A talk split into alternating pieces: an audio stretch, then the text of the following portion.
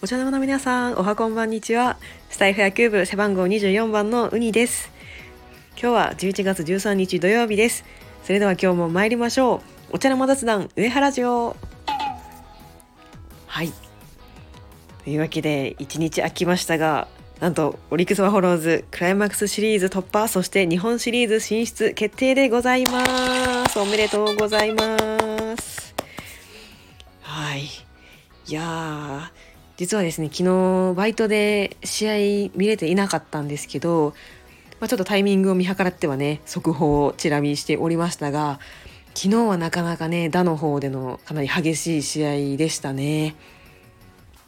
えオリックスの方は宗選手のツーランホームランそして最後ねサヨナラ引き分けとなる小田選手のバスターですよそれで、えー無事引き分けでそのまま進出となりました私個人的にはね宗選手のホームランがすごい好きであのアッパースイングっていうんですかねこう下から上にこうパコンって持ち上げていくような本当に気持ちのいいスイングが大好きでまさしく昨日のツーランホームランはそのような完璧なホームランでしたね。ちょっと打った瞬間にこう勢い余って飛び跳ねる感じのホームランが私的にはすごく好きで本当に気持ちのいいホームランを打ってくれました。ありがとうございます。そしてそしてサヨナラヒットとなった小田選手のバスターなんですけどね。ツーアウト1、2塁で間違えました。ノーアウト1、2塁で小田選手がねバントの構えをしたんですね。まあ、これはねもちろん1点だけ取ればいいのでそれはまあ当然のものなんですけども誰しもがそう思ったところをなんとバスターっていうねそこからヒッティングに変えて一塁を抜けてというね見事なヒットで引き分けとなってくれました。こう私的にはね小田選手のバスターっていうのはもうね渋々のね激渋な展開だったと思います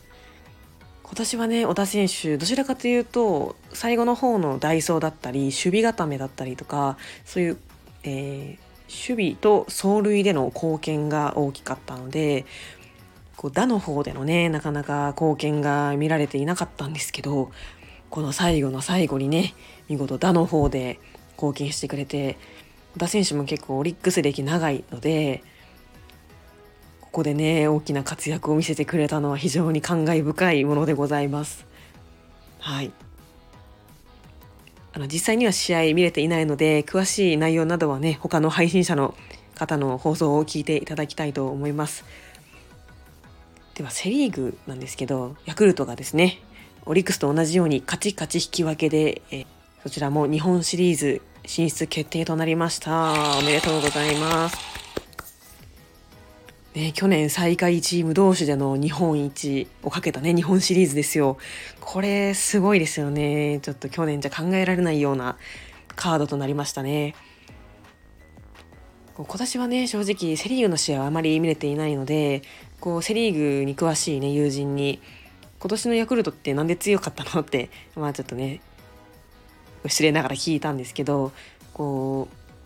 助っ人外国人の活躍がすごいっていう風に言ってましたね。そしたら巨人ファンなんですけど多分巨人ファンからしたら助っ人外国人がまあすごい厄介だったみたいなことを言ってました。オスナ・サンタナですねこの 2, 2人の選手がね活躍してくれたみたいであと私的には奥川投手ですとかあと塩見選手もよくねご活躍を耳にするので、まあ、今回はねこの4選手がねちょっと警戒ということで注目したいと思います。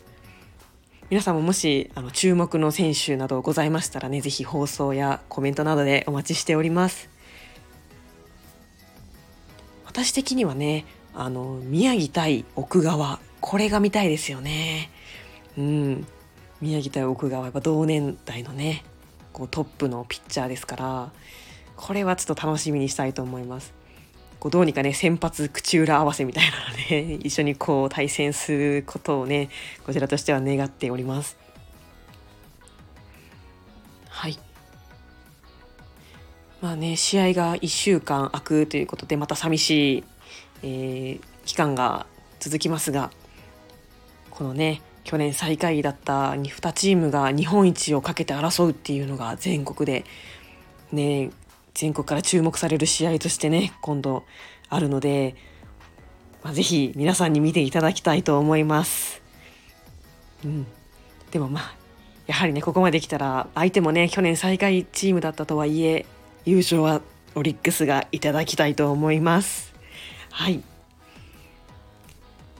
では今日はこの辺にしたいと思います。それでは今日も配信を聞いてくださりありがとうございました。また話してほしいテーマなどございましたらメッセージ、コメントなどでお待ちしております。それではまた次回の配信でお会いしましょう。絶対日本一取るぞオリックスバフォローズそれではさようなら。